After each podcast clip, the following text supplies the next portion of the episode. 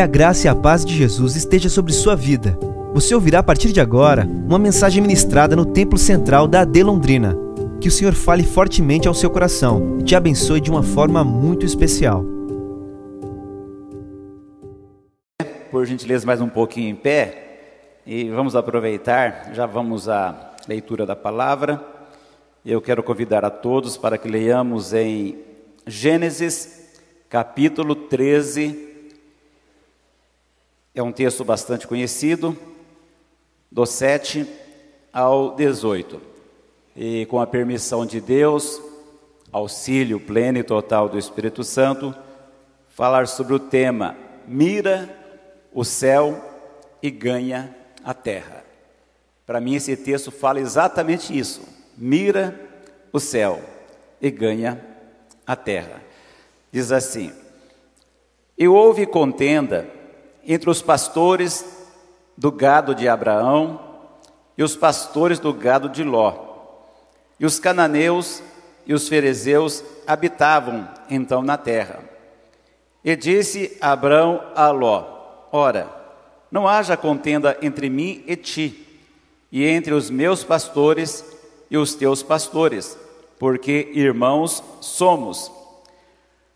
Não está toda a terra diante de ti? Eia, pois, aparta-te de mim. Se escolheres a esquerda, irei para a direita. E se a direita escolheres, eu irei para a esquerda. E levantou Ló os seus olhos e viu toda a campina do Jordão, que era toda bem regada, antes de o Senhor ter destruído Sodoma e Gomorra. E era como o jardim do Senhor, como a terra do Egito, quando se entra em Zoar. Então Ló escolheu para si toda a campina do Jordão e partiu Ló para o oriente. E apartaram-se um do outro. Habitou Abrão na terra de Canaã e Ló habitou nas cidades de, da campina e armou as suas tendas até Sodoma. Ora, eram maus os varões de Sodoma e grandes pecadores contra o Senhor. E diz o Senhor a Abrão, depois que Ló se apartou dele: Levanta-te agora os teus olhos e olha desde o lugar onde estás para a banda do norte e do sul e do oriente e do ocidente, porque toda esta terra que vês te hei de dar a ti e a tua semente para sempre. E farei a tua semente como o pó da terra, de maneira que, se alguém puder contar o pó da terra, também a tua semente será contada. Levanta-te, percorre essa terra, no seu comprimento e na sua largura, porque a ti a darei. E Abrão armou as suas tendas e veio, e habitou nos carvalhais de Manre, que estão junto a Hebron, e edificou ali um altar ao Senhor. Amém. Podem se assentar.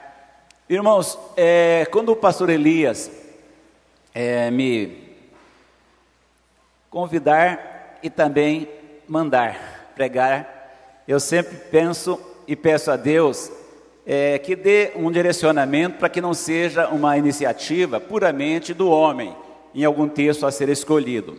Então eu pedi a Deus que me desse um direcionamento.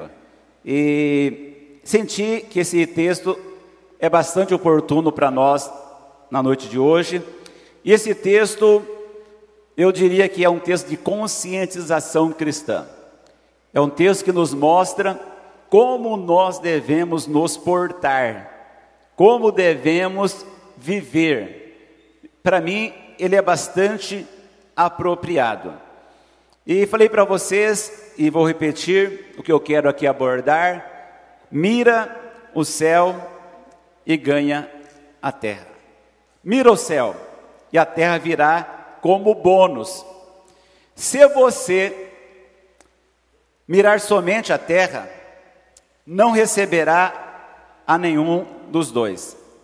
Se você é uma condicional que eu uso aqui, a Bíblia está cheia de condicionais. Se você priorizar as coisas lá de cima, as coisas aqui debaixo virão como acréscimo. Isso é muito notório Jesus mesmo, ele frisou: primeiramente Jesus e a sua justiça, e todas, todas as coisas vos serão acrescentadas. É uma questão básica, é uma questão bem conhecida de todos nós. Neste caso aqui, gente, é, nós temos uma situação que eu quero que você entenda. É um argumento popular, de vez em quando ele é apresentado, ele é debatido, e eu quero usar e fazer você interagir comigo. Que argumento é esse? Há um argumento que diz assim: a ordem dos fatores não altera o produto. A ordem dos fatores não altera o produto. Esse é o pensamento popularizado, um argumento existente.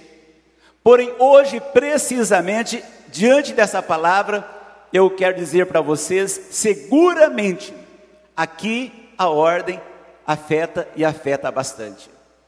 Aqui a ordem invertida, ela vai trazer prejuízos inimagináveis para você. Então guarde bem isso. Primeiramente, você tem que mirar o céu. É uma regra bíblica. E depois então você pode ter as coisas da terra, ganhar como bônus a terra. Talvez alguém possa me ouvir e começar a pensar aí no seu íntimo. O Moisés, quando usa esse pensamento, ele está falando na condição de um conselheiro. Você vai escolher. Na condição de um orientador, você escolhe. Na condição de um ensinamento pastoral, você decide.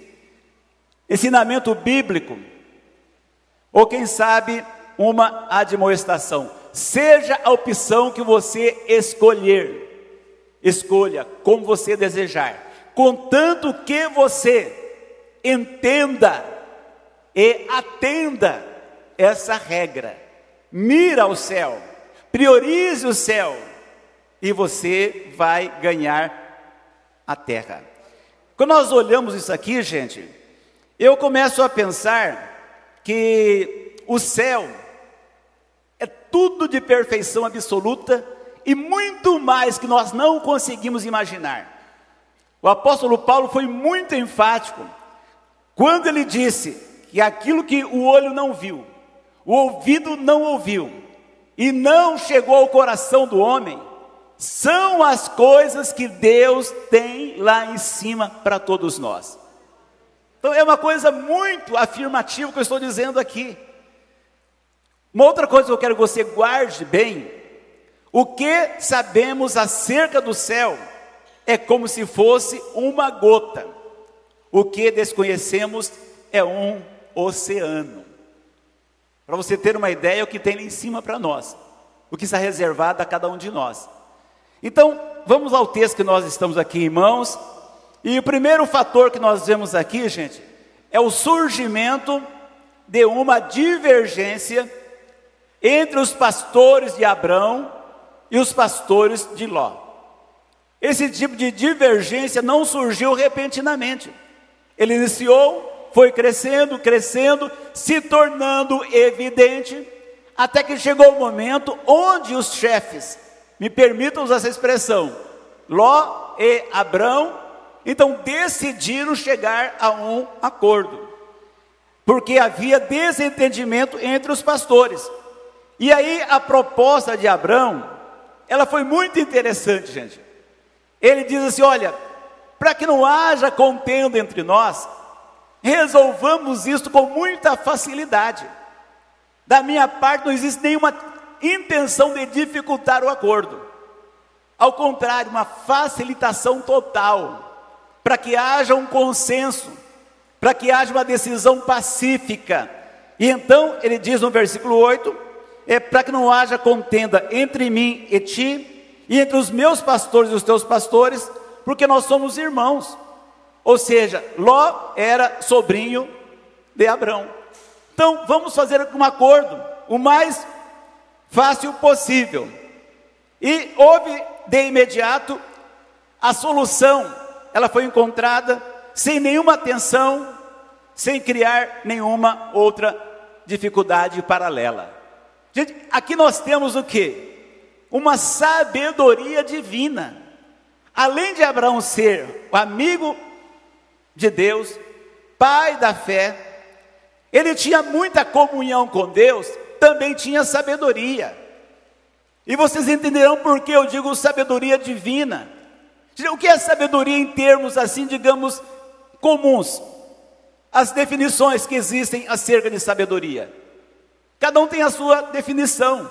Para mim, sabedoria é a arte de resolver um problema sem criar outro. E foi isso que Abraão fez. Resolveu um problema sem criar um segundo ou um terceiro problema. E quando ele faz essa proposta, olha, é, não está toda a terra diante dos seus olhos. Então você vai escolher. Se você for para o norte, eu vou para o sul. Se você for para o sul, eu vou para o norte. Se você for para o leste, eu vou para o oeste. Se você for para o oeste, eu vou para o leste. Então você tem toda a liberdade de escolher o caminho que quer seguir, a região que você quer usar. Então tenha toda liberdade. Vejam bem que esse homem chamado Ló, para mim, ele cometeu, gente, é um dos grandes erros da vida dele. E qual foi o grande erro na minha ótica? Ele se afastou do tio chamado Abrão. Irmãos, quem aqui não quer ter um companheiro, ou companheira, um, amigo, uma amiga, irmão de fé, que é bem íntimo de Deus, que é amigo de Deus, Gente, eu gosto disso. Quem dera eu tivesse uma pessoa, quanto mais afinidade com Deus, quanto mais intimidade com Deus, eu diria o seguinte: ó, eu tenho amizade com aquela pessoa que é amiga de Deus. Então, Abraão tinha essa possibilidade, uma comunhão inigualável com Deus, amigo, literalmente amigo de Deus. E esse moço Ló ele deixa essa condição, se afasta, e eu quero dizer para você nesta noite: felizes aqueles que têm na sua convivência diária um alguém que tem firmeza cristã, em quem você pode se escorar quando precisa. E Ló então toma a decisão, vai para o caminho que ele escolheu, e no versículo 10 está escrito o seguinte: E levantou Ló os seus olhos e viu toda a campina do Jordão, que era toda bem regada, antes do Senhor ter destruído Sodoma e Gomorra. E vejam aqui, era um lugar tão belo, tão atrativo, tão produtivo, gente, que quais foram os referenciais usados pelo escritor bíblico para comparar aquilo que estava diante dos olhos de Ló. Aqui está dizendo, como comparação, como referencial, aquele lugar, aquela campina verdejante, era como o jardim do Senhor e como a terra do Egito quando se entra em Zoar. Uma coisa belíssima. Então, nós vemos que Ló, de imediato, ele não reflete, ele não discute o assunto para ver se haveria igualdade na decisão, se o negócio era bom para ambos os lados. Não. Ele já olha e já decide de imediato. E quando ele decide de imediato, eu começo a ver uma coisa aqui, gente, que não sei como você pensa, que nós de vez em quando talvez entramos pelo mesmo caminho. Queremos alguma coisa, almejamos algum tipo de situação, então nós não damos o tempo suficiente para maturação, e nós já tomamos a decisão com base nos nossos olhos, e ali Ló, quando vê aquela campina verdejante, ele decide na hora. Isso é o melhor para mim. E a melhor opção, e a melhor alternativa ele foi seduzido, foi atraído por aquele visual. E nesta noite eu perguntaria para cada um, e eu me incluo entre todos que são questionados: será que tem? Será que existe em nossas vidas algumas campinas verdejantes desejáveis? Seja bem franco, como eu disse, é noite de reflexão. Será que nós temos alguma campina que está nos atraindo? Irmãos, como eu falei vou repetir, mira ao céu primeiramente, e a terra será concedida como acréscimo para você. Se nós escolhermos errado, nós teremos consequências e serão inevitáveis na nossa vida. Você sabe, toda causa tem um efeito, toda decisão errada tem uma consequência. Isso acontece infalivelmente. Então que nós venhamos, no mínimo, no mínimo, pedir Deus, me dê direção. Que não seja atraído tão somente pela beleza, pelos olhos, ou quem sabe pelos números. Porque o diabo é astuto, gente. O diabo é sujo.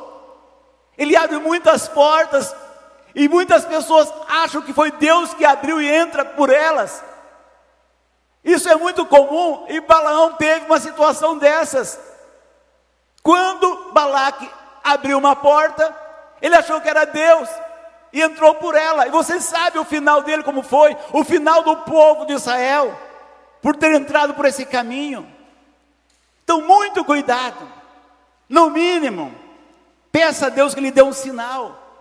O mínimo necessário, uma luz, para que você decida conscientemente nós temos aqui Abraão andava pela fé, vivia pela fé. E Abraão, pela fé, tinha renunciado a tudo, vocês sabem disso. Renunciou completamente tudo quanto tinha. Pela fé tinha optado pelo que não se vê. Vejam como é interessante. Quando fala optado, decidido, pelo que não se vê, obviamente se fala de fé. E quando se fala de fé, se fala de crer em Deus e naquilo que Ele falou a cada um de nós. Então, Abraão, ele vivia esse momento, ele não tinha necessidade de avaliar nada, baseado na visão de seus olhos, como fez Ló, no versículo 10 que nós acabamos de ler. Ló escolheu as coisas que se veem. E aí, uma questão talvez pequena, mas é bom ser esclarecida. A minha pergunta é: é errado fazer escolhas? É óbvio que não. Nós fazemos escolhas diariamente, desde quando nos levantamos até dormir. Quando nos levantamos, já temos que fazer escolhas: que roupa colocar, que sapato colocar, é como vou para o emprego, qual rua eu vou usar até chegar no meu local de trabalho, o que eu vou tomar no café, o que eu vou comer no almoço. Então são dezenas de decisões diariamente. E temos outras decisões que são já de nível médio, que tem mais responsabilidades. Então, decidir não é errado. Escolher não é errado. O errado, gente, sabe o que é? É não priorizar Deus na nossa vida. Aí que está o erro. É não priorizar Deus. Tome as decisões que você desejar, quantas forem necessárias. As escolhas faça à vontade. Mas bote Deus em primeiro lugar. Priorize Deus na tua vida. Todos nós queremos êxito na vida, é lógico. Todos nós queremos ser bem-sucedidos. E ninguém é bem sucedido se não colocar Deus como ponto de partida. Essa semana, me veio agora na cabeça, eu fui num certo lugar aqui da cidade levar um livro para uma pessoa. Eu cheguei lá, tinha uma outra pessoa do meu lado no balcão do atendimento. E aquele senhor, talvez de uns 60 anos mais ou menos, olhou para mim e disse: Você é o autor desse livro? Eu falei: Sim. E ele viu o título do livro. E aí eu falei para ele rapidamente qual era a intenção, por que tinha escrito aquele livro. Criou-se ele uma, um bate-papo. E aí, ele me contou uma coisa que eu não sabia. E ele fez uma pergunta inicialmente. Ele falou assim: Você conheceu Fulano de Tal? Pela expressão dele, era uma pessoa muito conhecida na cidade. Falei: Não me lembro de imediato desse nome. Ele falou: Pois é, esse homem era o meu irmão, empresário muito forte nesta cidade, viajou o mundo, expressão dele, viajou o mundo inteiro, solteirão, sessenta e poucos anos, mas ele chegou o um momento que não tinha mais prazer pela vida, não tinha mais propósito na vida, e o ano passado praticou o suicídio. Vejam só, gente. Uma pessoa rica, viajar pelo mundo afora, bem sucedido profissionalmente, economicamente. O que é isso? É não construir a sua vida tendo base a pessoa de Jesus. Por mais que você conquiste e agregue, se não tiver Jesus, não tem sentido, não há propósito.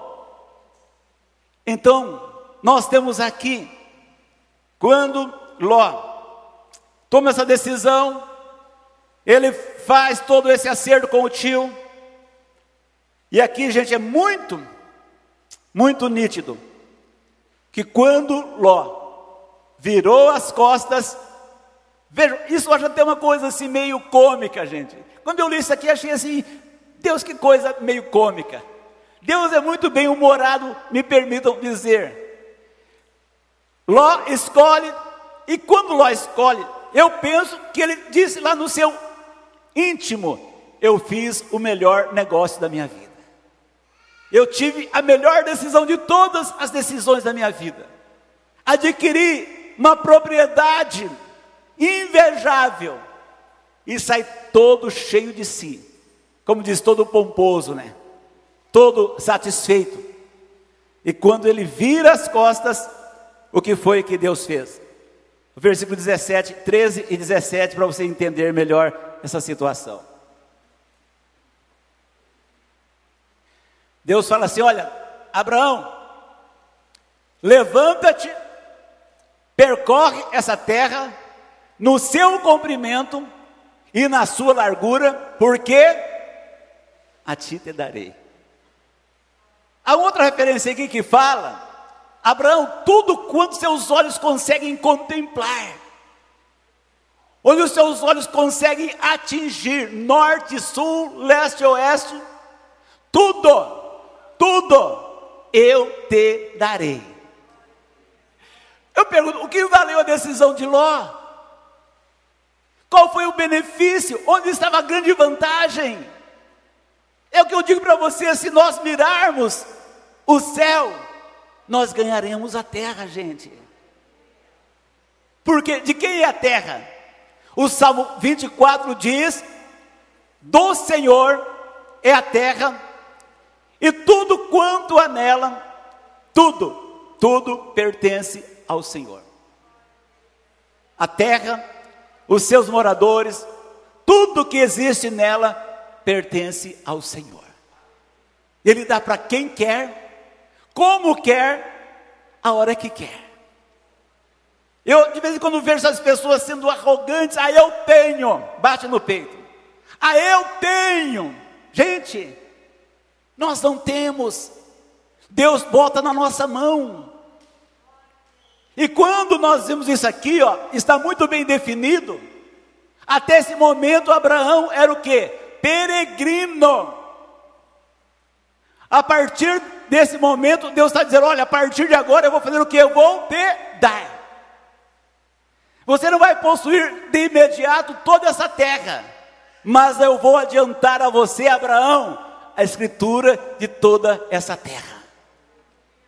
E toda a sua descendência vai possuir essa terra. Irmãos, isso é uma coisa encantadora. Talvez façamos hoje algum tipo de coisa, algum negócio, alguma iniciativa, que talvez nós não venhamos desfrutar na íntegra, na totalidade, mas amanhã os nossos filhos irão desfrutar daquilo que Deus colocou em nossas mãos no dia de hoje. Então, Deus fala para ele: ó, percorre tudo, onde os seus pés puderem alcançar, eu vou dar para você, já está dado, já está definido, eu posso dar, eu consigo fazer, eu não dependo de ninguém, dependo só da minha vontade. E ali nós temos o que, gente? Uma situação que eu quero aqui é, falar com vocês. Deus disse para Abraão que a terra seria dele. O que nós entendemos aqui? Quando nós deixamos Deus na dianteira, deixamos Deus tomar conta, deixamos Deus conduzir, então nós sabemos que poderemos contar com coisas grandiosas no dia de amanhã. Porque muitas e muitas vezes nós ficamos na sala da projeção. Também não é errado projetar, mas nós temos que deixar Deus fazer e usar a cada um de nós para a execução dos projetos dele. Quando nós temos aqui a segunda questão, a distinção na caminhada entre Abraão e Ló. O que distinguia um do outro? O que diferenciava um do outro? Ambos acreditavam em Deus. Ambos serviam a Deus. Ambos tinham aí graus diferentes de fé na pessoa de Deus. Então estavam caminhando juntos. Mas a partir da separação, Abraão estava pronto para seguir a Deus até aonde, gente? Até o desconhecido. Será que nós temos essa coragem? Eu ir até o desconhecido? Irmãos, talvez nós tenhamos um pouco de receio. Talvez tenhamos um pouco de desconfiança. Mas que nós tenhamos uma postura e dizer: se é Deus que está mandando, eu vou. Se é Deus que está falando, eu vou. Deus não coloca ninguém em fria. Deus não decepciona ninguém. E Abraão sabia que ele podia ir até o desconhecido, porque Deus é quem o estava respaldando. Enquanto Ló agia mais pela razão e menos pela fé. Então, aqui uma diferença. Ló mais fé, Abraão mais fé e Ló mais razão. Porque você vai perceber na sequência dessa questão. O versículo de número é, 4, coloca para nós aí, Gênesis 13 e versículo de número 4. Até ao lugar do altar que Dantes ali tinha feito. E Abraão invocou ali o nome do Senhor. Quando você lê capítulo 12, capítulo 13, capítulo 14, você verá muitas vezes essa expressão: Abraão invocou ali o nome do Senhor. Aonde ele chegava, gente, erigia o altar da oração, e ali falava com Deus, ou seja, era uma pessoa que renovava diariamente os seus acertos com Deus, os seus contatos com Deus, suas conversas com Deus. Então ele não andava assim aleatoriamente, se aventurando, não. Então ele tinha esse perfil, totalmente diferente de Ló. Coloca o versículo 12 aí para você ver, Gênesis 13 e 12. Olha aí. Habitou Abrão na terra de Canaã, e Ló habitou nas cidades da Campina e armou. Ele também armou, gente, suas tendas. Mas olhem só, armou as suas tendas até Sodoma. Essa expressão armou as suas tendas até Sodoma significa que ele, de maneira pausada, de maneira sucessiva e inconsciente, cada dia mais se aproximava das cidades de Sodoma e Gomorra, gente. Isso não aconteceu da noite para o dia, não foi repentinamente, mas foi caminhando, caminhando, caminhando, e não percebendo, quando viu, já estava dentro de Sodoma. O que o diabo faz? Ele seduz as pessoas. Paulo diz que ele cega as pessoas, cega o entendimento das pessoas, tira a lucidez das pessoas. E elas são atraídas pelo diabo, são cegadas. E quando elas caem em si, já estão dentro da armadilha do diabo, gente. Alguém pode dizer: olha, fulano de tal, ele teve uma queda na fé. Aconteceu assim de repente, irmãos, até pode acontecer, pode, mas nem todos os casos são assim. A maioria dos casos são pensados. As pessoas vão tramando, vão lidando com isso, mas elas não estão atentas para aquilo que pode acontecer lá na frente. Vocês viram que Ló viu que as campinas eram bonitas, verdejantes, mas e o final? Como seria? O que aconteceria no final de tudo isso? Então, que nós não sejamos levados por aquilo que os olhos têm, que os olhos gostam, porque o final pode ser trágico e quem sabe até irreversível.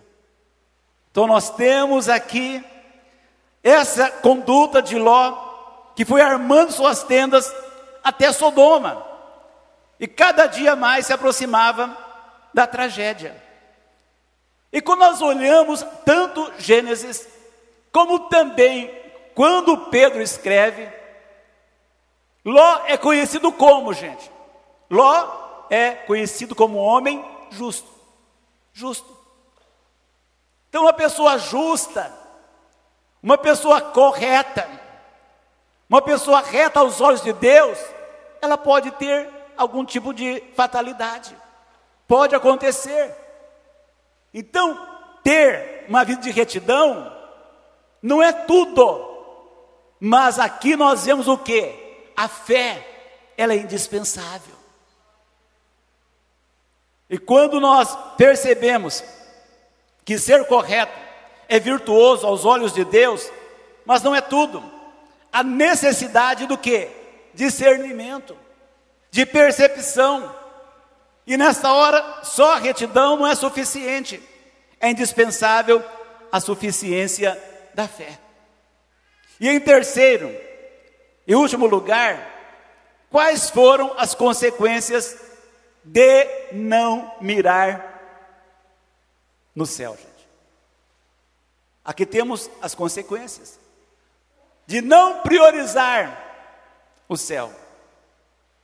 A primeira consequência aqui está no versículo 14, Gênesis 19 e 14. Eu diria para vocês, família separada. Talvez é um impacto, mas está aqui dentro do texto, família separada. Então saiu Ló e falou a seus genros, aos que haviam de tomar as suas filhas, e disse: Levantai-vos, vocês devem sair desse lugar, porque o Senhor há de destruir a cidade. E quando eles ouviram isso, o que foi que eles fizeram com Ló? Eles simplesmente zombaram de Ló. Vocês estão vendo aí? As consequências. Quando nós não priorizamos as coisas lá de cima, os problemas chegam na nossa casa, na nossa família. Primeira coisa, a família separada. Segunda coisa, versículo 15: Outra coisa que aqui chama muita atenção.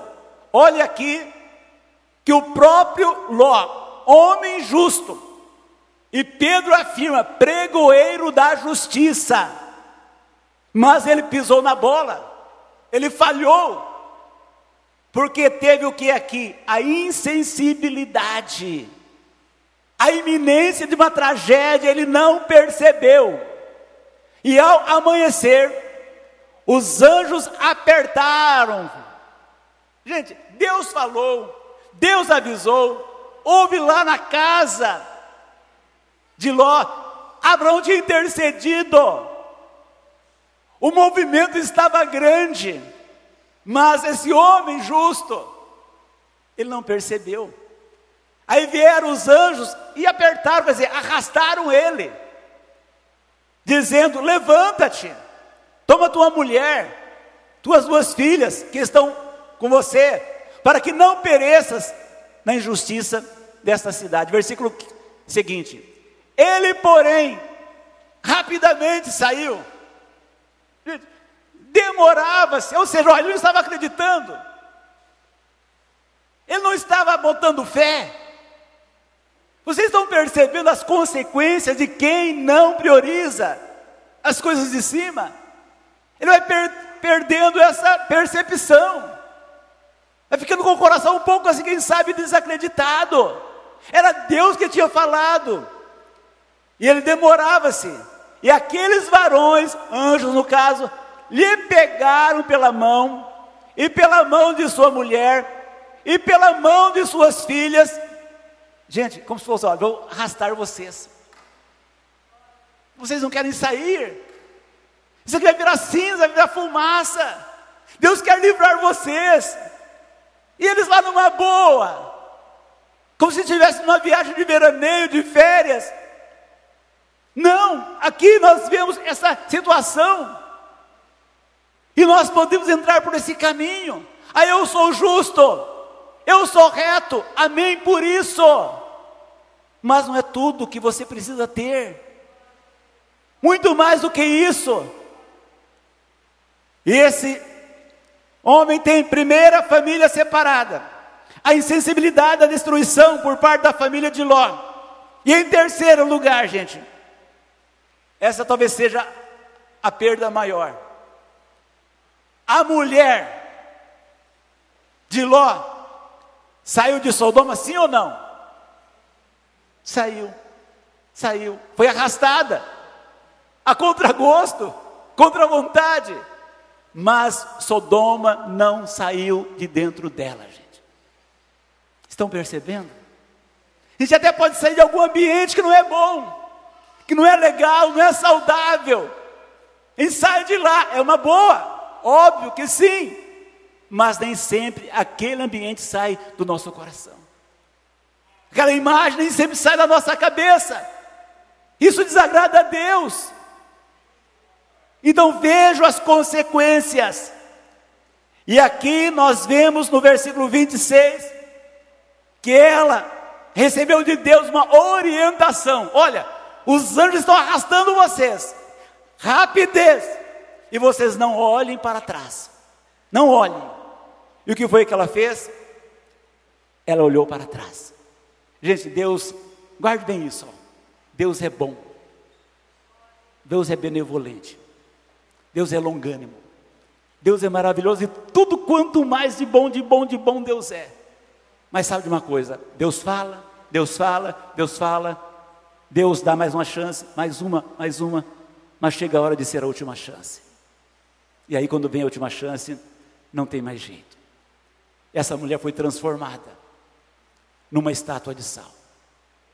E o que significa isto? Jesus usa essa mulher como símbolo de desobediência, gente.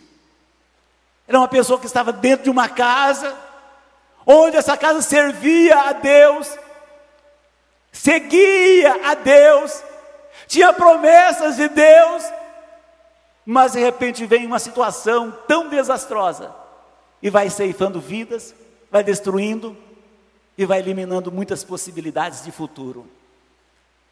E Jesus fala assim: olha, lembrai-vos. Olha a advertência de Jesus: lembrai-vos da mulher de Ló. Advertência, gente. Advertência. Que a gente caia em si. Que a gente perceba que Deus está dando para muitas pessoas um ultimato. Quem sabe a última chance.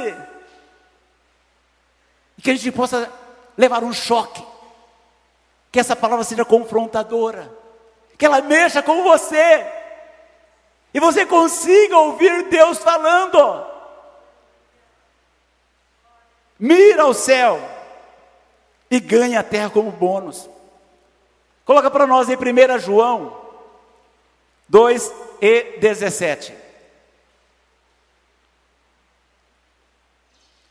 Olhe o que está aqui. E o mundo passa. Tudo que vocês enxergam, veem, apalpam, tocam, tudo, tudo, tudo, o mundo passa. E a sua concupiscência, ou seja, pecado. Mas aquele que faz a vontade de Deus permanece para sempre. Gente, que promessa maravilhosa, gente. Os céus e a terra passarão, haverá um novo céu e uma nova terra. E aquele que faz a vontade de Deus, esse permanece para sempre. E Jesus aborda no Sermão do Monte que aqueles que assim fazem, eles serão herdeiros da terra. Herdeiros e co-herdeiros com Cristo. Herdeiros da terra e herdeiros da eternidade. Se você mirar o céu, primeiramente, você terá a terra como bônus. Se você mirar a terra primeiramente, você não vai ter a terra e nem vai ter o céu. Eu digo isso muito seguro do que estou pregando, gente. Então não inverta essa ordem. Se você priorizar a terra, você não terá o céu e nem terá a terra. E o céu, gente, não é uma utopia, não é uma invenção. O céu é um lugar real. É a morada dos salvos. É o lugar da eternidade com Deus. Então, nesta noite, mira ao céu e ganhe a terra como bônus. Amém. Pastor Eliseu. Essa foi uma mensagem ministrada no Templo Central da AD Londrina. Acesse nossas redes sociais no Facebook, Instagram e YouTube e fique por dentro de tudo o que está acontecendo.